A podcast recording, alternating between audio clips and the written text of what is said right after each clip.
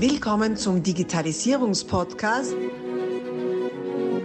Digitalisierung ist für dich mit Markus Reitzhammer.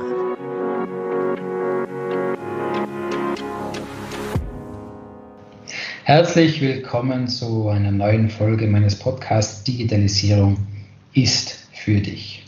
Und das Schöne bei solchen Podcast-Projekten ist ja doch, man kommt in Bereiche, die man vorher gar nicht für möglich gehalten hat. Heute darf ich zu Gast willkommen heißen Dr. Med Maximilian Haas. Servus Maximilian, hallo. Servus Markus. Jetzt fragt, gerne. Jetzt fragt sich der eine oder andere vielleicht, was macht jetzt ein Mediziner im Digitalisierungspodcast? Habe ich mich zuerst auch gefragt, aber es macht wirklich viel Sinn. Und zwar ist der Maximilian seit zwei Jahren Deutschland-Chef von Mindpacks. Mindpacks ist ein tschechisches äh, Startup, äh, rein digitales Startup und macht es möglich, psychische Erkrankungen zu monitoren haben wir die nächste Überschneidung. Monitoring betreiben wir auch ganz gerne in der IT, IT-Monitoring allerdings. Jetzt bin ich einfach nur gespannt, was ist denn das, was ihr da digital gelöst habt, Maximilian? Erzähl mal bitte. Ja, gern.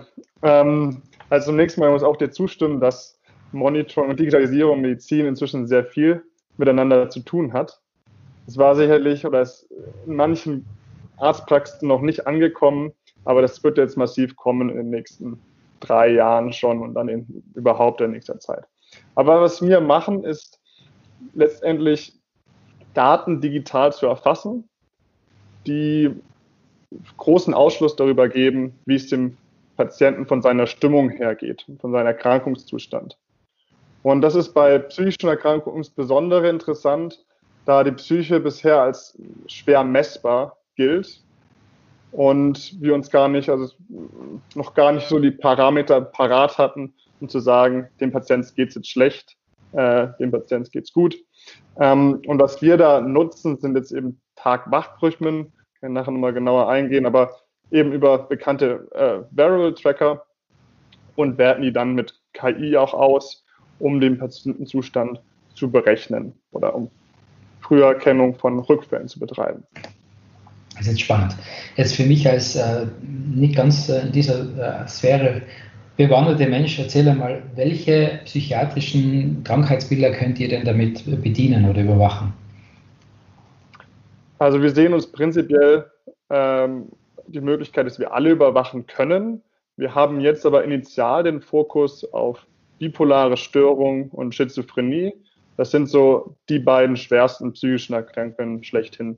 Also Schizophrenie wird ja immer so dahingestellt als gespaltene Persönlichkeit. Ähm, es trifft viel eher eigentlich, dass man eben Stimmen hört, dass das klassische Symptom oder visuelle äh, Wahrnehmungsstörungen hat, dass man Menschen im Raum sieht, nicht da sind. Und bei bipolare Störungen, das, das ist vielleicht uns noch viel näher, denn wir alle haben Stimmungsschwankungen. Äh, die einen weniger, die anderen mehr.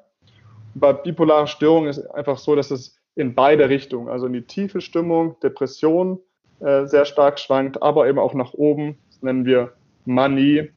Das kann ein sehr aufgetreter Zustand sein. Man kann sich manchmal vielleicht ein bisschen vorstellen, wie man Leute beobachtet, die unter, unter Drogen stehen.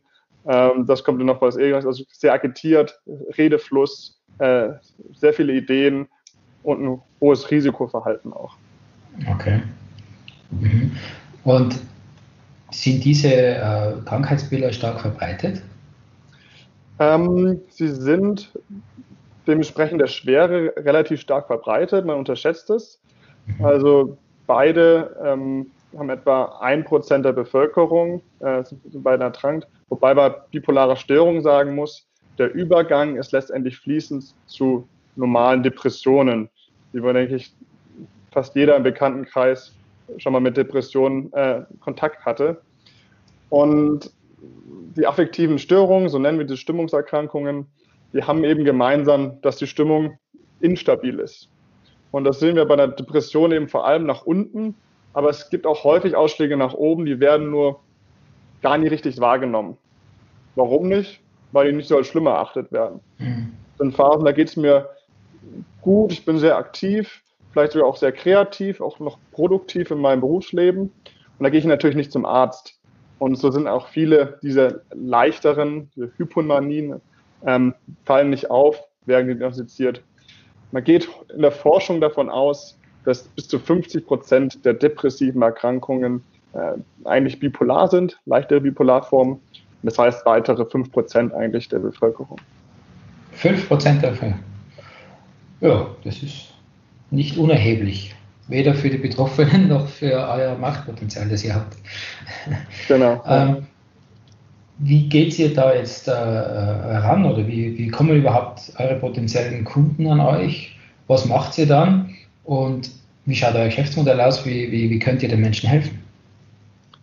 Ähm, da sind wir, ich mal sagen, noch auf dem Weg. Wir haben momentan äh, ja, Wissenschaftsprojekte begleitet. Das heißt, es ist unser System, was wir aufgebaut haben, in, in Studien eingebracht. Äh, Auftraggeber waren zum Beispiel das King's College in London ähm, oder andere Wissenschaftsprojektträger. Äh, ähm, und wir kommen jetzt gerade in Deutschland auf den Markt. Also es ist, man sieht es eben schon ein langer Prozess und es gibt es jetzt äh, fast fünf Jahre. Aber wir haben eine sehr große klinische Studie gemacht und das dauert dann, um, die Entwicklung da rauszukommen. Und wie funktioniert es jetzt? Es gibt ein neues Gesetz in Deutschland, das, das kennt ihr sicher, sicher nicht jetzt in, in Österreich, aber es schlägt gerade so in der digitalen Health-Szene sehr große Wellen. Das ist das digitale Versorgungsgesetz, was zum ersten Mal medizinische Apps ähm, vergütbar macht. Sprich, ja. der Arzt kann jetzt ein, eine App wie Mindpacks auf einmal verschreiben. Schau her, es wird zu einer Medizin quasi, ein Medikament. Genau, es ist wie ein Arzneimittel, was über den Apothekentisch letztendlich geht. Nur okay. da kommt es eben aus dem App Store raus. Sehr spannend. Mhm. Müssen wir ja. auch schauen, ob es das bei uns auch gibt, ja? Mhm. Also ich, ich, ich denke mal, das, das könnte Vorbildcharakter in, in Europa erlangen und dann kommt das auch in, in andere Orte. In, in Frankreich gibt es, glaube ich, schon erste Überlegungen, was, was in die Richtung zu machen. Mhm. Okay. Und das bedeutet, wenn ich es richtig verstanden habe, also der Arzt, der Mediziner in dem Fall, äh, Psychiat Psychiatrie ist ja, ist ja medizinisch, ist ja nicht der beratende genau. äh, Gewerbe quasi, äh, der diagnostiziert äh, eben eine bipolare Störung oder Schizophrenie und verschreibt im Fall Deutschland dann eure App. Ja. Also euer Zugang ist sozusagen über die, über die medizinische Schiene, dass die Leute das bekommen. Oder kann man da auch bei euch auf die Homepage gehen und sagen, ach, ich stell mir das jetzt einmal und schau mal, ob ich das habe. Ähm, also wir könnten uns sowas überlegen, so ein Selbstzahlermarkt. Das wäre prinzipiell denkbar. Wir denken nur nicht, dass es großartig gemacht werden wird. Und eigentlich unser System braucht auch einen Arzt, der sich diese Daten, diese Monitoring-Daten dann anschaut, um richtig effektiv zu sein. Ah, okay. Also das, das heißt, haben wir jetzt nicht vorgesehen. Das heißt, die, die KI, die selektiert es vor und gibt dann komprimierte Vorschläge an den behandelten Arzt. Ähm, genau, also so darf man sich das vorstellen. Momentan ist es noch vereinfacht in unserem ersten Produkt.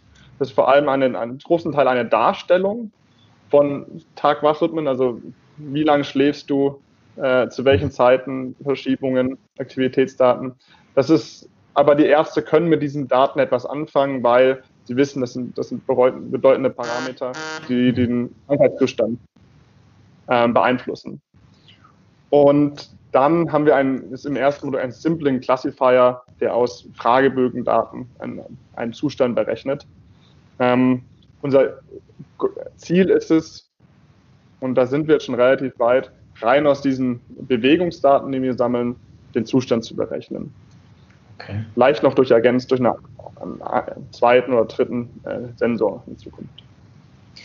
Jetzt bin ich ja äh, Familienvater und stelle mir das herausfordernd vor, aus dem Schlafrhythmus irgendwas abzuleiten, der doch dann fremdbestimmt ist. Ähm, wie kann ich mir das vorstellen? Wie macht ihr das? Ähm, dass solche Steuereinflüsse dann nicht zu Fehlinterpretationen führen. Sicher, es kommt immer auch auf den Kontext der Information auf. Deswegen haben wir eben eine Lösung entwickelt, die Fragebögen, Lebensereignisse mit einbezieht das, das kann sicherlich äh, natürlich dein Schlafrhythmus beeinträchtigen. Auf der anderen Seite bist du auch trotzdem nicht durch die Auswirkungen dieser Beeinträchtigung gefeit. Also wenn du auf einmal nur noch vier Stunden schlafen kannst, weil das Kind immer schreit, dann hat das natürlich auch einen starken Einfluss auf deinen psychischen Zustand und den, den wirst du dich kaum erwehren können. Und wenn dann, wenn du tags dann sehr träge bist, man sieht das dann in Aktivitätsdaten, dann, dann kann das unser System schon wahrnehmen. Okay, okay, verstehe. Und den Fragebogen, ähm, wird der dann wieder durch euer KI ausgewertet oder muss das der Arzt machen? Nee, das, das ist automatisch ausgewertet. Mhm. Unser System spuckt quasi einen Zustand aus. Der, der Arzt kann sich auch nochmal die einzelnen Fragen, die beantwortet wurden, welche Punktzahl anschauen natürlich. Das ist, das ist, kein, das ist ganz klar, damit auch er verstehen kann, ähm, in welchen Symptomen er jetzt gerade zum Beispiel Probleme hat. Ist das die Energielosigkeit oder ist das die, er schläft zu lange? Ähm, genau. Okay. Das sind so typische. Mhm. Und du hast gesprochen, man muss Sensoren tragen. Was kommt denn da in Frage? Also wir arbeiten mit unserem eigenen äh, Hardware-Gerät. Das ist, okay. man kann es Fitness-Tracker nennen. Ähm, es hat ein paar äh, Dinge, die uns sehr wichtig waren. Eins davon ist eine lange Ak Akkulaufzeit. Mhm. Die Apple Watch etc. hat einen, einen Tag ähm, Akkulaufzeit. Das hat einfach zur Folge, dass dauernd geladen wird und Daten nicht erfasst werden am Tag oder auch mal länger, weil dann nach dem Laden es vergessen wurde, wie anzuziehen. Äh, also unser ist halt bis zu neun Monate. Das macht es einfach für, für klinische Studien, so medizinische Sachen sehr viel einfacher. Ähm, das wird auch noch kleiner, es wird eher wie ein kleines Freundschaftsarmband demnächst, also nicht Aha. wundern.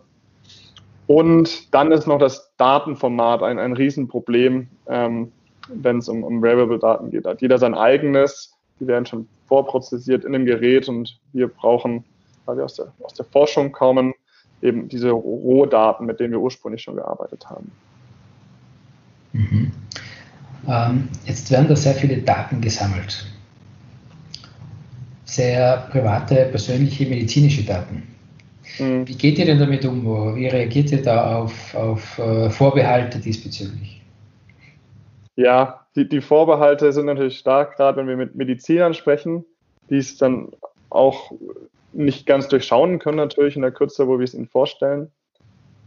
Ähm, auch die Unsicherheit ist eigentlich auch da, ob Patienten es überhaupt annehmen aufgrund dieser Unsicherheit. Und da gibt es eine sehr schöne Studie vom, ähm, von der bipolaren äh, Gesellschaft in, in der UK, die zeigt, dass sie bis, also 90 Prozent der Beteiligten sogar alle ihre Daten freigeben würden, das waren bipolare Patienten, die befragt wurden, wenn es ihnen einen Mehrwert gibt. Ähm, und 60 Prozent eingeschränkt, ähm, wenn auch wenn der Mehrwert noch nicht klar ist. Also letztendlich, wenn, wenn man ein schweres Problem hat und bipolare Störungen sind, sind schwere Erkrankungen, die Patienten haben hohen Leidensdruck, die ähm, wollen jeden mal Grashalm auch nutzen, auch wenn Dinge ähm, jetzt natürlich nicht so verständlich rüberbrachtbar sind, wie es steht auf Papier und ist im Tresor einge, einge ähm, so nenne, eingesperrt. Yeah. Ähm, trotz allem nutzen wir natürlich die, die gängigen ähm, äh, ja, Praxen für, für IT-Sicherheit, äh, Kryptografierung etc. Ich bin jetzt nicht der ITler bei uns, deswegen tue ich mich da schwer, das jetzt im Detail äh, zu, zu erklären. Aber wir haben das auch lange entwickelt ähm, mit Spezialisten in dem, in dem Bereich ähm, und tun da wirklich alles, dass das, dass das sicher ist und äh, sind sehr sparsam mit, mit Daten, mit persönlichen mhm. Daten, die wir aufgreifen. Und wenn ich das Richtige interpretiere, nachher seid ihr auch ein europäisches Unternehmen und verarbeitet entsprechend auch nach europäischen Gesetzen. Ganz genau. Okay, das ist doch ein wichtiges Thema, weil Vertrauen ist natürlich sowieso unabdingbar, weil wer kann das schon nachkontrollieren? Äh, wenn dann der Rechtsrahmen zumindest geklärt ist, ist das eine positive Entwicklung. Ja. So viele interessante Inhalte. Wir stoppen hier und machen aus dieser Podcast-Aufzeichnung einen mehrteiligen Podcast. Bleib also dabei, um keine Inhalte zu verpassen und die nächsten Folgen auch hören zu können. Abonnier doch gleich unseren Podcast und vergiss nicht, eine 5-Sterne-Bewertung zu hinterlassen. Bis dann, wenn es wieder heißt, Digitalisierung ist für dich mit Markus Reitzhammer.